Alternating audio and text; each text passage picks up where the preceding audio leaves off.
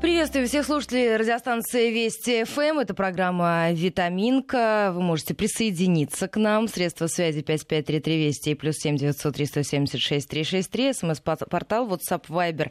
Все работает. И сегодня в программе будем говорить о летних проблемах, связанных с детским сном. На прямой связи со студией руководитель и автор проекта «Спи, малыш» сертифицированный консультант по детскому сну Ксения Антипова. Ксения, здравствуйте. Здравствуйте. А, ну что, я думаю, что у нас будет большое количество вопросов от наших радиослушателей. Давайте с вами начнем а, от, э, с того, какие вообще проблемы могут возникать у детей со сном в летнее время, в летнее время, как жара влияет, солнце, насекомые и то, что утро у нас совсем раннее. Да, давайте поговорим. Но основная проблема, конечно, со сном летом в том, что спать совсем не хочется, а хочется веселиться и гулять. Вот. Но и всем родителям, и взрослым, и, соответственно, это касается детей, конечно же, тоже, что летом потребность во сне не снижается. Она точно такая же, как и в любое другое время года. И очень важно следить за количеством сна, который дети получают. Но летом у нас есть определенная специфика в организации сна, но это связано, конечно, в первую очередь с внешними условиями. Увеличенный световой день у нас, больше стимуляции активности, дети там купаются, гуляют больше, там бегают, прыгают, больше возможностей для этого. Внешний шум, особенно по вечерам, мы знаем, что шум на детской площадке не стихает до, полной, до поздней ночи, потом выходит там какая-нибудь молодежь веселиться и так далее. Шума, конечно же, летом больше. И возможен перегрев. И давайте постепенно про каждый этот момент поговорим. Ну, вы уже сказали, да, про как влияет солнечный свет. Вообще свет – это главная какая-то такая управляющая функция во сне, и он работает как кнопка пуск в нашем организме. Как только солнечные лучи попадают на веки, в мозгу включается сигнал «пора вставать», и дети взрослые просыпаются. И э, также свет влияет на выработку мелатонина, гормона сна так называемого. Да? Он помогает нашему телу расслабиться и заснуть. А как раз свет мешает. И именно поэтому нам очень важно следить за тем, чтобы в комнате была полная темнота. И вот эти утренние ранние лучи, когда рассвет там в 4 утра, как раз этот фактор мы можем скажем, себя защитить от этого, да, от этих ранних пробуждений с помощью полного затемнения. Днем затемнение тоже очень хорошо работает.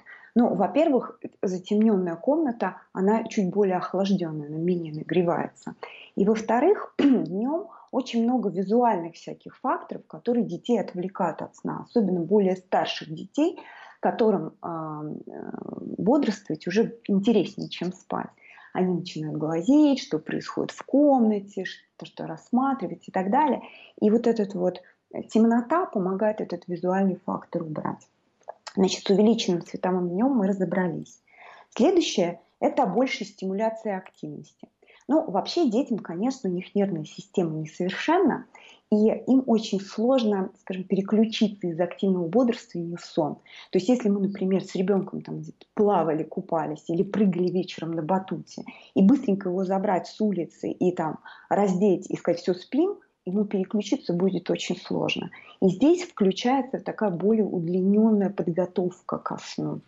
Нам нужно ребенка забрать с яркого солнечного света, хотя бы за час до предполагаемого времени сна, подумать о расслабляющих каких-то ритуалах и процедурах, которые помогут настроиться на сон.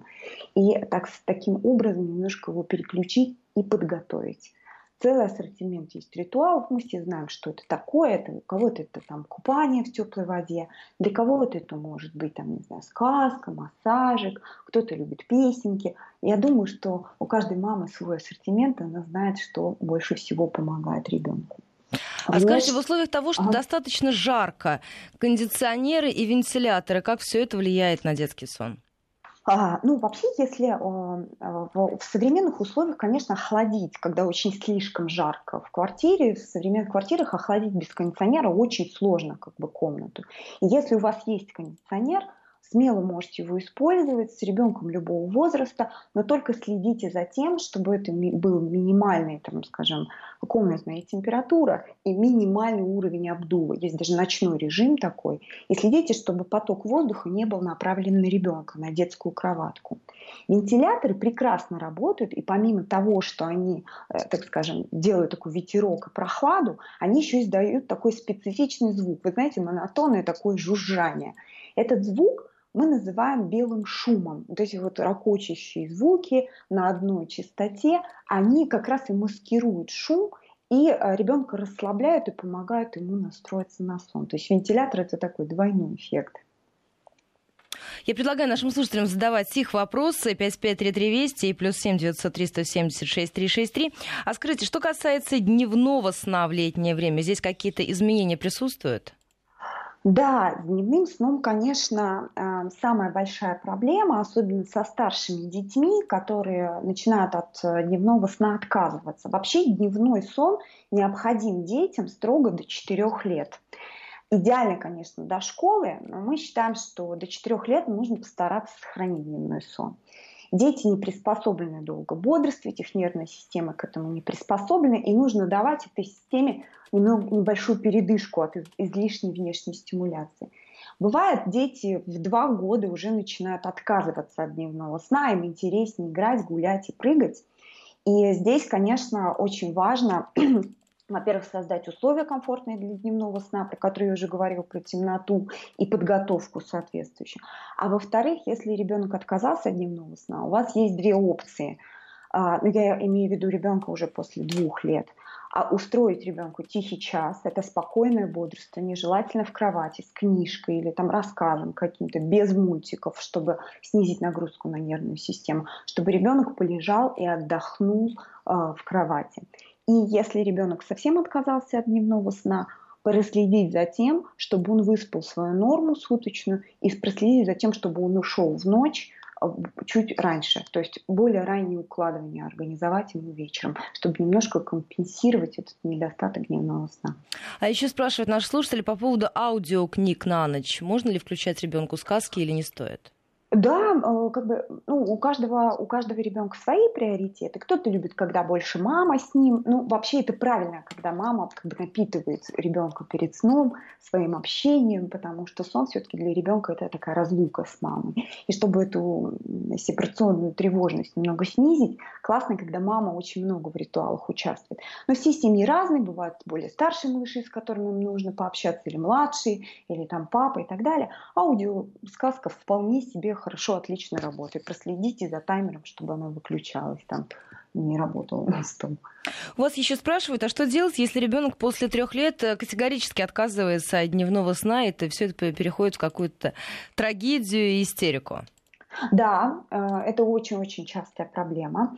Значит, э, как я сказала, нужно э, настаивать, и если ребенок не укладывается, ну то есть фактически не засыпает, его нужно привлечь каким-то, какой-то спокойной активностью в кровати или хотя бы просто тихими играми. То есть задача родителей, если ребенок в три года отказывается, дать, оградить его от э, излишней стимуляции, излишней активности и уложить э, на ночь чуть раньше. И еще есть вопросы. Спрашивают, а, что делать, как перестраивать режим ребенка а, на сентябрь. Например, если ребенок из жаворонка превратился в сову за летний период. То есть укладывались а, слишком, по, слишком поздно и вставали, соответственно, слишком поздно, а тут уже пора идти в детский сад и рано вставать. Ну, скачком Вообще любые резкие изменения для детей это стресс.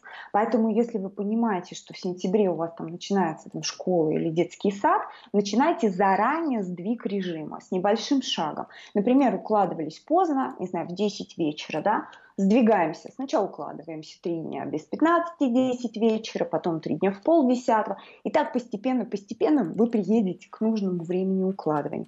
Так, во время укладывания а, для старших детей легко посчитать. Если вам, например, в сад вставать, там, не знаю, в 7 утра, а, детям в 5 лет нужно 11 часов ночного сна, мы, соответственно, можем простым вычитанием понять, во сколько нужно ребенку укладывать. А, вот так. А еще скажите, вот меня всегда интересовало, а изначально понятно, ребенок жаворонок или сова? Вы знаете, вообще вот эти вот э, хронотипы, так называемые, это э, очень адаптируемая история. То есть хронотип очень легко меняется. Например, если у, у человека э, какой-то график работы слишком ранний, он за какой-то период времени может перестроиться с совы на жаворонка и наоборот. Здесь вопрос режима. Мне кажется, дети в основном все рождаются жаворонками. Они более приспособлены к более раннему режиму, раннему укладыванию и более ранним подъемом. И такой режим считается для них более физиологичным. Но родители обычно адаптируют режим детей под себя, под то, как им удобно, и через какое-то время дети тоже адаптируются.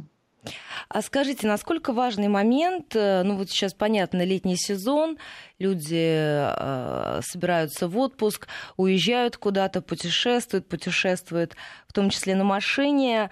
А как правильно организовать сон для ребенка, если вы находитесь в отпуске? Насколько важна кроватка? Как адаптировать ребенка к тому, что он будет засыпать в другом месте, в машине, в отеле, на диване, на какой-то другой кроватке? Это все имеет серьезное значение? Да, конечно. Дети большие вообще консерваторы и очень сильно привыкают и к последовательности действий, к каким-то ритуалам, а, не знаю, сто раз, наверняка мамы сталкивались, если там кто-то меня слушает, слышит, мамы, которые, дети, которых заставляют их читать одну и ту же сказку, или идти одним и тем же путем, или делать в определенной что-то последовательности. Им очень тяжело перестраиваться на новый лад, потому что привычное дает им ощущение безопасности. И, конечно, для детей изменение условий сна, изменение обстановки – это все стресс. И чтобы этот стресс минимизировать, конечно, идеально ребенка подготовить. Но здесь у нас э, вот какие факторы. В первую очередь, когда вы организуете сон вне дома, первое, о чем вы должны подумать, это безопасность. Насколько безопасно то место, где будет спать ребенок. Значит, начнем с машины, потому что это первый вопрос вы задали, правильно? То есть, если вы отправляетесь в какую-то длительную поездку на машине, а, помните, что крес, э, ребенок должен обязательно находиться в автомобильном кресле, потому что это э, правило безопасной перевозки детей. Но э, кресла автомобильные, они не предназначены для сна, они предназначены для поездок. Из-за того, что у детей слабый шейный отдел, или если, например, ребенок неправильно пристегнут, может быть передавлена там, грудная клетка, могут быть проблемы с дыханием. Поэтому нужно следить. Идеально, если кто-то на заднем э, сиденье вместе с ребенком сидит. И если вы с малышом переезжаете на длительные какие-то э, расстояния, малышу, например, еще не исполнилось 4 недель, каждые полчаса нужно останавливаться и как-то э, малыша вытаскивать из кресла и давать перерыв. Это звучит а, странно, но это действительно норм безопасности. Если малышу уже исполнилось 4 недели, то здесь остановки требуются каждые 2 часа примерно, для того, чтобы малыш а, как-то размялся, встряхнулся, поменял положение и так далее. Сон в машине, конечно, вещь такая специфичная, и а, нужно следить за безопасностью. Сон в отеле. Значит, ну, прежде чем вы куда-то едете, естественно, нужно поинтересоваться, какие будут условия, в которых малыш будет засыпать. Если в отеле кроватка, предоставляет ли отель кроватку, да, это кроватка с бортиками, или это какой-то там раскладной манеж. Может быть, вам придется взять свою дорожную кроватку с собой. Есть такой лайфхак а, чтобы немножко снизить вот этот стресс от новой обстановки, мы советуем нашим мамам взять с собой привычную с, простынку, например, одеялко или игрушку для сна с привычным запахом дома. То есть не идеально стиранную, в которой там малыш спал, например, два дня. Она еще чистая, но она с таким уже привычным запахом дома. Это тоже снимает стресс. То есть вы стелите эту простынку домашнюю, одеялко привычное и даете привычную игрушку, это снижает вот эту вот стрессовую ситуацию. Но очень-очень важно проверить, где бы вы ни были, у бабушки или в отеле, где бы вы ни организовывали сон, проверяйте, значит, место сна на безопасность. Безопасная кровать – это кровать, ровная жесткая поверхность, с минимум, вообще без лишних предметов, с 6 месяцев допустимо маленькая игрушка на сон. И важно, чтобы все э, спальные принадлежности были закреплены. Мы рекомендуем пользоваться не одеялами, а спальными мешками, чтобы малыш непроизвольным захватом не мог накинуть на себя это одеяло или там простынку, чему закрывается, и не не задохнуться. А еще, вы знаете, такой момент, очень многие слушатели просят прояснить э, по поводу еды и временного отрезка до сна. Каким он должен быть в идеале? Но здесь э, вопрос возраста детей, да. Грудные дети засыпают на груди и спят, и им нужно кормление непосредственно перед сном. Дети, которые уже едят прикорм, нужно следить за тем, что вы даете перед сном, потому что некоторые продукты стимулируют, например, там сладости какие-то, да, а, очень стимулируют э, детей перед сном, их не рекомендуется давать. Ну, я думаю, что как минимум за час, э, за час дети там старше года нужно давать ужин. А еще спрашивают по поводу напитков перед сном. Вот, допустим, если ребенок привык пить молоко, воду, чай, насколько все это полезно? Ну, а, после года а, все напитки предлагаются до чистки зубов, потому что если это не грудное молоко, все кроме грудного молока влияет на зубную эмаль. И мы должны проследить, что у нас еда и все напитки – а, даются до того, как малыш почистил зубы. Очень многие мамы дают в кровати кефир, компотик, что-то еще. Это уже считается такой вредной привычкой на засыпание и негативно влияет не только на зубы, но еще на то, как малыш привык засыпать. Он привык засыпать эм, с помощью сосания, и если он ночью просыпается, очень часто обращаются мамы, которые говорят, что там, за ночь выпивает литр кефира ребенок, потому что когда он кратковременно пробуждается, единственный способ его уложить обратно спать, это дать ему опять пососать бутылку. От еще, этого нужно уходить. Еще есть несколько моментов, что касается путешествий. Мы с вами обязательно продолжим эту тему. Спрашивают, угу. насколько важно, имеет ли значение брать свою пижаму, например, какие-то игрушки, с которыми ребенок засыпает, э, если семья отправляется в путешествие. Конечно, а, вообще все, что привычно и все, что ребенок любит, конечно, это лучше не забывать и брать с собой. И пижаму тоже нужно брать с собой, потому что мы не знаем, насколько холодное помещение, насколько сильно оно будет кондиционировано, то помещение, в котором вы будете спать. И поэтому, конечно, все спальные принадлежности лучше иметь с собой. Ну, конечно, мама много приходится тащить с собой в путешествие вещей, и нужно, конечно, здесь включать здравый смысл, но есть дети, которые очень сильно привязываются к своим таким вещам-любимчикам. Мы их называем сонные помощники или игрушки для сна, и бывает, что ребенок засыпает только с этой игрушкой, ни с какой другой, если вдруг вы потеряете, конечно, настоящая трагедия. Но, естественно, если у вас такая игрушка есть, или это одеялка, или плед, или та же привычная пижама, старайтесь не забывать. Это вам сильно облегчит момент момент отхода ко сну. А не будет, э, не произойдет вот такого момента, такого изменения, что ребенок из-за большого количества впечатлений про все эти вещи просто забудет, то есть они не понадобятся? Ну, а прогнозировать сложно, но скорее ребенок цепляется к таким, э, таким своим якорям, да, к своим таким островам безопасности, к которым он привык. Э, и, а, скорее всего, он, конечно, будет а, а, про них помнить и на них обращать внимание. А скажите, а могут ли все эти вещи, все эти предметы как-то помочь ребенку в здании аэропорта, в самолете? Или здесь нужны какие-то другие, уж скажу так, лайфхаки для родителей? Ну, в самолете скорее нам нужно, ну, вещи, естественно, тоже помогут. А, но а, что касается аэропорта и самолета, а, для родителей лучше, конечно, лучше спланировать время вылета, подобрать рейс, если есть возможность. Конечно, если кто-то летает. Сейчас у нас специфика, конечно, с путешествиями, но если, например, смотреть на прошлые года или там, планировать наше будущее с путешествиями, чартерные рейсы нам не позволяют сильно выбрать, да, но если у нас есть возможность выбирать, то лучше, конечно, выбирать утренние или дневные рейсы для того, чтобы малыш был отдохнувший после длительного промежутка ночного сна, чтобы он был в хорошем настроении, не капризничал, и вам было легче с ним справиться вот в шумном аэропорте, э, с переизбытком стресса, людей и так далее. И для того, чтобы вы успели добраться до места, где вы будете отдыхать, и не пожертвовали ночным сном, уложили ребенка вовремя на ночной сон, чтобы уже встраиваться в новый режим на новом месте. А, а вот если все-таки так получается, что рейс поздний, рейс ночной, время не самое удобное, можно ли каким-то образом ребенка перестроить, чтобы ребенок не плакал, не капризничал, потому что и родители все на нервах, вот здесь еще дополнительные стресс-факторы? Ну, а, как бы э, подготовка к путешествию включает то, что ребенку нужно отоспать. Потому что часто бывает, что мама занята сборами, игнорирует режим ну, то есть там, ой, мы сейчас поедем туда, мне там надо, не знаю, сделать э, красоту, маникюр, педикюр, а, берет ребенка с собой, пропускает дневной сон или какие-то дополнительные покупки и так далее, и так далее. А недосып имеет свойство накапливаться и очень быстро. То есть ребенок пропускает, например, дневной сон в какой-то момент, у него накапливается усталость, накапливаются гормоны стресса, и у переутомленного ребенка ему сложнее уйти на ночной сон, на вечерний сон.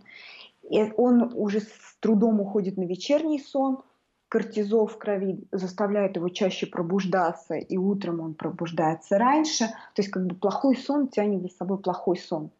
Если мама упустит этот момент вот с этим, с тем, что ребенок должен быть перед поездкой выспавшийся, да, упустит этот момент, то она в поездку получит себе переутомленного, капризного ребенка, с которым тяжело справиться. И, соответственно, по приезду тоже нужно будет пройти какое-то время, чтобы ребенка в кавычках отоспать, он пришел в нормальный режим, в нормальное настроение и ушли эти капризы.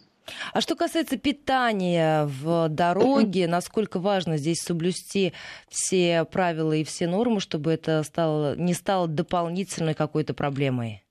Ну, здесь, э, что касаемо питания, тут у каждой мамы своя специфика, э, у кого-то аллергия, у кого-то там еще что-то, у кого-то просто грудное вскармливание. Здесь а, особых, наверное, унифицированных э, рекомендаций дать сложно. Ну, конечно, мамы на грудном вскармливании просто, а, они закрываются там пледом или там пеленкой, могут в любом месте, в любой момент ребенка покормить. И грудь это не только еда, но еще и успокоение, такой комфорт для малыша. Здесь всегда просто. То есть если у вас есть а, возможность кормить, не стесняйтесь, закрывайте. Можно кормить в дороге, там, спрятав э, ребенка и себя под простынкой. Что касается там прикорма и остальных там вещей, нужно продумать, потому что бывают, конечно, задержки рейсов, не все дети принимают эту еду, которую дают в поездках. Может быть, конечно, ситуации форс-мажорные. Ну, то есть когда... готовимся ко всем да. возможным вариантам развития конечно. событий. Ксения, мы сейчас должны будем прерваться. У нас новости середины часа впереди. Сразу после вернемся и продолжим этот разговор. Если у слушателей есть вопросы, то задавайте, обязательно их озвучу. 8.34 московское время. Мы вернулись в программу. Ксения Антипова на прямой связи со студией. И мы сегодня в программе обсуждаем детский сон и все проблемы, которые могут могут быть с ним связаны в летнее время. Средства связи, смс-портал 553320, по слову «Вести» в начале сообщения, пожалуйста, не забывайте. И плюс 7 903 176 363, это наш номер в WhatsApp и Viber.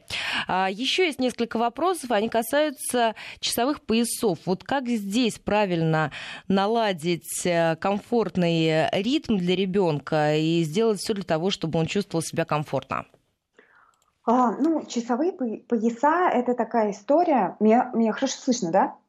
Отлично. Значит, да, а, часовые пояса, значит, нужно помнить, что чем младше ребенок, тем легче перевести а, малыша на новое время таким скачком. То есть мы жили-жили по одному времени, перелетели в другой часовой пояс и начинаем как бы с чистого листа, начинаем выстраивать режим, в соответствии с теми, с теми часами, которые у нас есть э, в новом часовом поясе. То есть стараемся соблюдать привычное время укладывания, но для того, чтобы лучше адаптироваться к новому часовому поясу, мы помним, нам вот эта вот синхронизация этих циркадиадных ритмов очень сильно помогает солнечный свет. И, соответственно, нужно запланировать время бодрствования, гуляния, э, прогулки на прямых солнечных лучах для того, чтобы малыш легче адаптировался.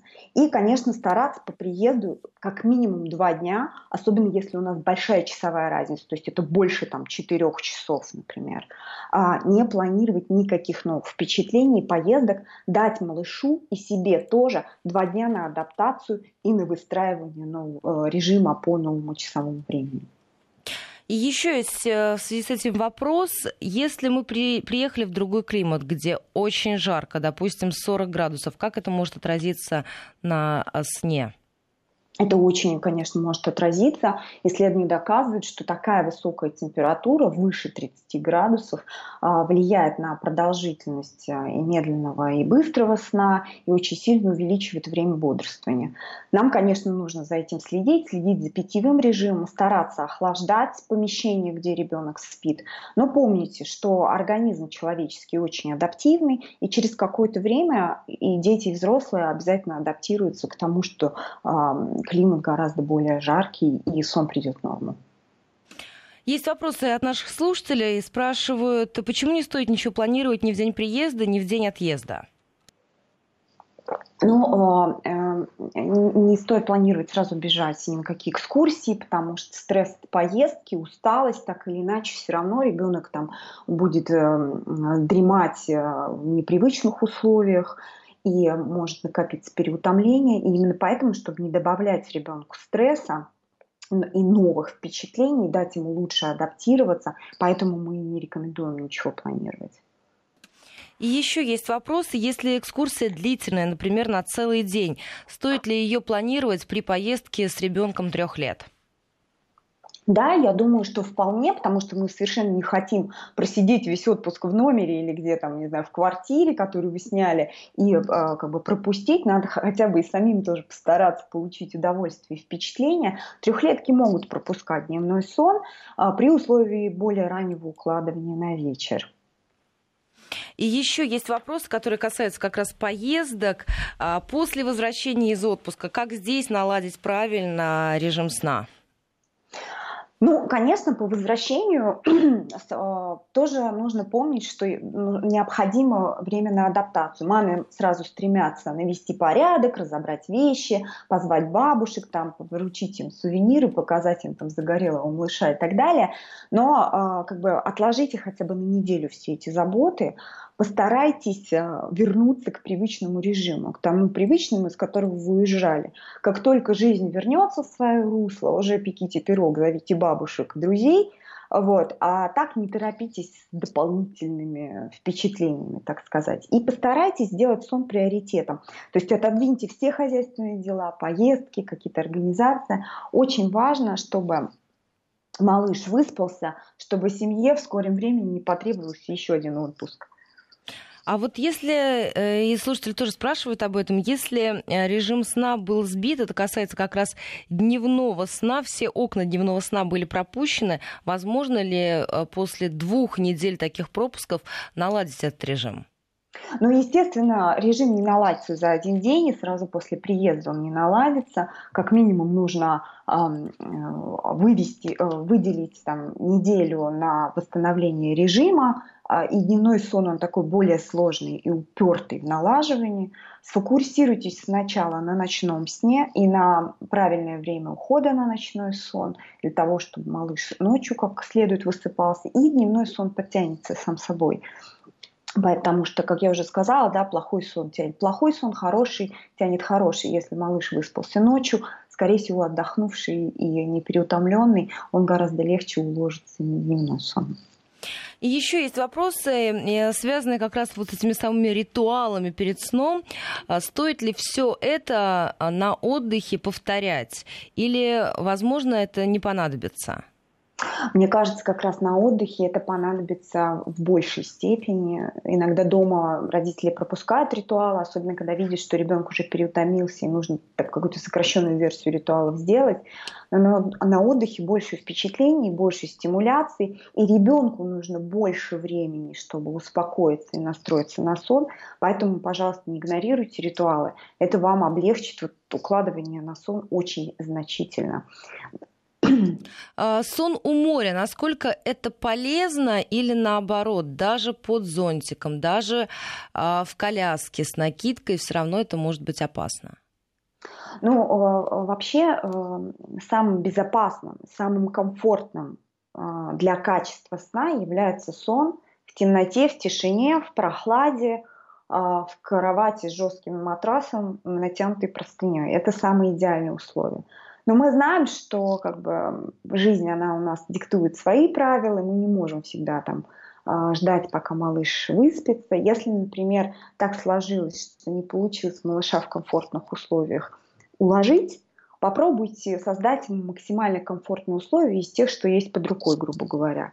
Если, например, не можете уйти с моря – поставьте его в тень, уйдите подальше от людей, которые шумят, ну, потому что пляжи достаточно шумные, там кто-то играет, там другие малыши могут плакать, визжать. А, затяните, насколько возможно, коляску, да, постарайтесь, чтобы малыш был в статике, спал. И посмотрите, чтобы это хотя бы не, не жаркое такое место, тенек или там какой-то хотя бы какой-то минимальный сквознячок, чтобы коляска не слишком нагрелась. Есть специальные такие продуваемые тенты на коляске, которые делают такую темноту да, для малыша, чтобы он нормально поспал. В принципе, а, на каждый день такой сон мы бы не рекомендовали. Но если так сложилось, то постарайтесь создать более комфортные условия из тех, которые вы можете создать. А что касается телефона, мультиков, развлечений различных, за какое время до, до сна лучше от этого всего отказываться? Ну, вообще детям ограниченное нужно, ограниченное время пользования гаджетами, это мы все знаем.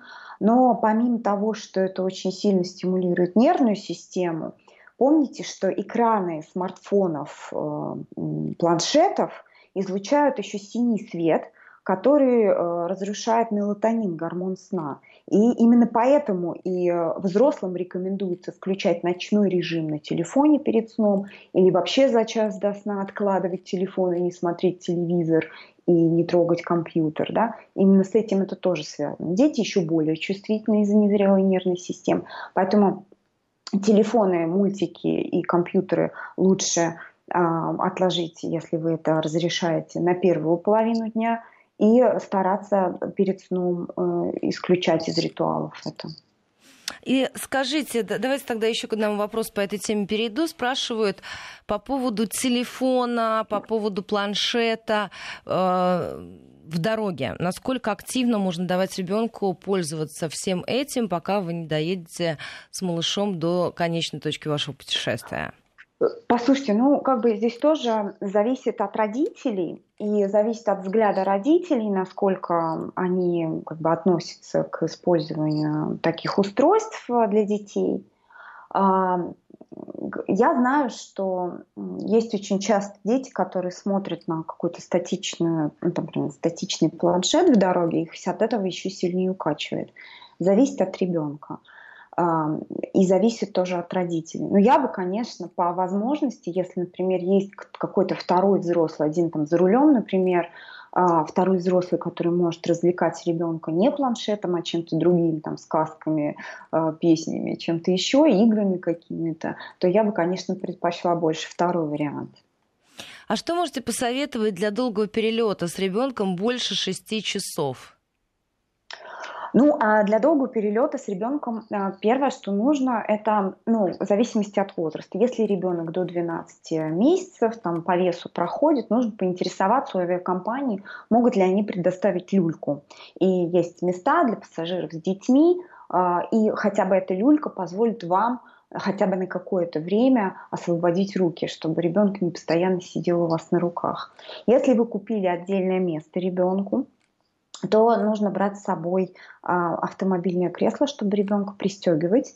И помните тоже правило, что ребенок не сидел в кресле слишком долго, его нужно а, вытаскивать, разминать, носить на руках, давать ему возможность э, как-то, скажем, размяться.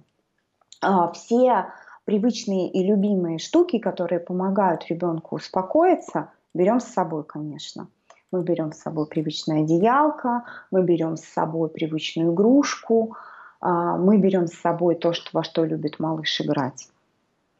А скажите, что касается летнего сна, нас возвращают э, слушатели к началу нашего разговора, но не могу угу. не задать вам эти вопросы. Что касается того, какое постельное белье лучше летом использовать для ребенка, нужны ли одеяла и нужна ли летом пижама? Ну, как бы здесь зависит от э, температуры в помещении, в котором ребенок спит. Помним, что первое правило для всех малышей, особенно для малышей до 6 месяцев, что перегрев опасен, и он провоцирует риск возникновения синдрома внезапной детской смерти. Это очень серьезная тема, и как бы наши мамы, привыкшие малышей кутать, должны тоже внимательно посмотреть на этот э, аспект и не перегревать малышей, всегда подбирать спальные принадлежности в соответствии с сезоном и в соответствии с температурой в комнате, в которой малыш спит. Мы рекомендуем э, комфортную температуру от 16 до 22 градусов, но здесь зависит от того, насколько теплолюбивый ребенок. Кто-то лучше спит в прохладе, кто-то любит, когда потеплее, но э, следим за тем, чтобы малыш не перегревался. И мы можем потрогать его верхнюю часть от спинки, шейку, насколько там шейка горячая, потому что ручки и ножки не говорят нам ничего о том, э, жарко ли малышу или нет. То есть смотрим по верхней э, по шее, насколько ребенку жарко или нет. Никогда не стоит использовать шапочку в помещении, потому что голова это терморегулятор у ребенка. А носки сразу тогда давайте тоже этот вопрос. Вот, носочки, да. Ну, значит, здесь опять же, да, возвращаемся к э, тому, насколько холодно. То есть некоторые там устраивают такой морозильник в спальне, например, а кто-то очень сильно охлаждает комнату кондиционером, прежде чем лечь спать. Есть такие привычки, потом укладывается туда. Здесь э, как бы универсального совета быть не может, кроме того, чтобы избегать перегрева. 22 градуса – это идеальная история.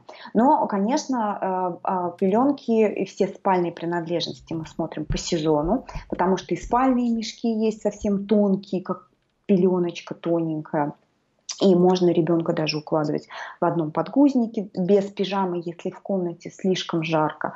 Убирайте вот эти непромокаемые такие клеенки, непромокаемые простыни, потому что они не позволяют воздуху циркулировать, и от них может быть тоже перегрев. А, ну, вот такие в среднем такие советы про здравый смысл и про конкретную вашу ситуацию. И еще спрашивают, до какого возраста можно давать ребенку спать в коляске? Да, это очень хороший вопрос и такая тема битв, так скажем, холиварная такая тема, примерно как про прививки. Ну, а, дети до трех месяцев вообще не чувствительны к условиям, в которых они спят. Они легко засыпают в любых условиях, при свете, при шуме, в коляске и нет. С трех месяцев мы рекомендуем минимизировать сон в коляске. Почему? Потому что сон в движении считается некачественным сном. Из-за чего? А, коляска двигается, вестибулярный аппарат ребенка постоянно находится в движении, он как бы подстраивается кочки там вверх-вниз, с горочки и так далее, и не позволяет мозгу уходить в глубокий сон. Именно поэтому э, вот этот сон в коляске считается таким скажем, не таким восстанавливающим и глубоким, как сон в статике. И это легко проверяется. Очень часто бывает, что мама пока катит коляску, малыш спит. Как только мы коляску останавливаем, условия у малыша поменялись, он спит неглубоким сном, он сразу глаза открывает, говорит, мама, что происходит, значит, кати меня дальше. Плюс в коляске не идеальные условия, мы понимаем, да, это свет с улицы, шум, улицы, там, не знаю, едут машины, лают собаки, кричат дети, плюс э, на улице мы тоже слабо можем влиять на температурный режим, но, конечно, мы не можем мам запереть дома, что, особенно когда ребенок маленький, снув там 3-4 бывает, да, летом хорошо гулять. Если вы вышли с коляской, малыш уснул, остановите коляску, пусть э, ребенок поспит в статике, сами посидите на лавочке, почитайте книжку. Или хотя бы один дневной сон организуйте в кроватке дома. Особенно вот такой важный послеобеденный сон, чтобы малыш в статике отдохнул, а уже, например, на третий сон, э, вечерний сон, можете пойти прогуляться и э, как бы там условия сна не такие важные. А скажите, насколько важно укачивание? Ой, укачивание это, конечно, опасная очень тема. Ну, э, во-первых, значит, это есть такая нехорошая привычка. Ну, начнем с того, что ребенок вообще к легким укачиваниям привык еще в утробе матери. А мама ходит, малыш там внутри живота слегка покачивается, это его убаюкивает. И такие легкие покачивания помогают малышу успокоиться и расслабиться, потому что это привычные для него движения такие. Но родители бывают злоупотребляют и начинают ребенка качать слишком сильно. Во-первых, это может быть опасно. Есть такой синдром встряхнутого ребенка. Почитайте более подробно, сейчас не буду на этом останавливаться. Слишком сильные встряхивания, потому что нет родителей прыгают на фитболах, там, не знаю, папы подбрасывают детей так, чтобы укачать как следует. Да? Это может быть опасно и а, может а, серьезными травмами, даже по незнанию, и даже это, если это не осторожное обращение с ребенком или даже игра, это может быть травмой, осторожно. Но с точки зрения сна здесь две, два аспекта. Во-первых, когда ребенка слишком сильно укачали на сон, он не засыпает сразу, он впадает в такое сноподобное состояние, очень сходное тому состоянию, как взрослые, например, слишком долго едут в автомобиле, их укачало, они выключаются, и потом, очнувшись, когда там машина установилась или по приезду, они чувствуют себя не отдохнувшими. Они такие немного в таком ну, в таком каком-то э, очень таком сложном состоянии. Это состояние называется сноподобное состояние. И когда малыш из сноподобного состояния перейдет в сон и начнет как следует отдыхать, мы сказать не можем. И плюс это является, эти укачивания являются ассоциацией на сон. Если ребенок привык к укачиванию перед сном и не умеет никак по-другому засыпать, например, не умеет засыпать в статике, не может засыпать в кровати там, с минимальной маминой помощью, то маме или папе придется при кратковременных ночных пробуждениях, которых могут быть очень частыми ночью, да, каждые там 40 минут, каждый цикл сна, придется вставать, забирать ребенка из кроватки и продолжать эти укачивания. Осторожней с этой темой – слишком негативные могут быть последствия. Мы рекомендуем, если те родители, которые уже приучили детей к укачиванию, постепенно уходить от укачивания, снижать время, которое вы укачиваете, снижать интенсивность укачивания, амплитуду и постепенно-постепенно ребенка от этого отучать. Пусть ребенок э, сначала там при плавных укачиваниях засыпает, потом просто на руках, потом э, перекладываете его в кровать, сидите рядом, держите ребенка, там какие какие-то звуки успокаивающие издаете.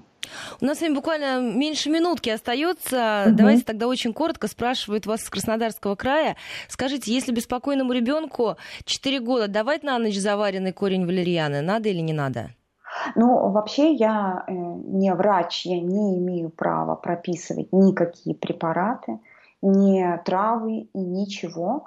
Я работаю только с режимом комфортным режимом условиями сна и привычками на засыпание. Поэтому все, что касается препаратов, правильно обсуждать с вашим педиатром. Ксения, спасибо большое. Ксения Антипова, руководитель и автор проекта «Спи, малыш», сертифицированный консультант по детскому сну, была гостьей сегодняшнего выпуска программы «Витаминка». Если захотите переслушать, то в архиве найдете сегодняшний выпуск, который был посвящен детскому сну и возможным проблемам с детским сном в летнее время.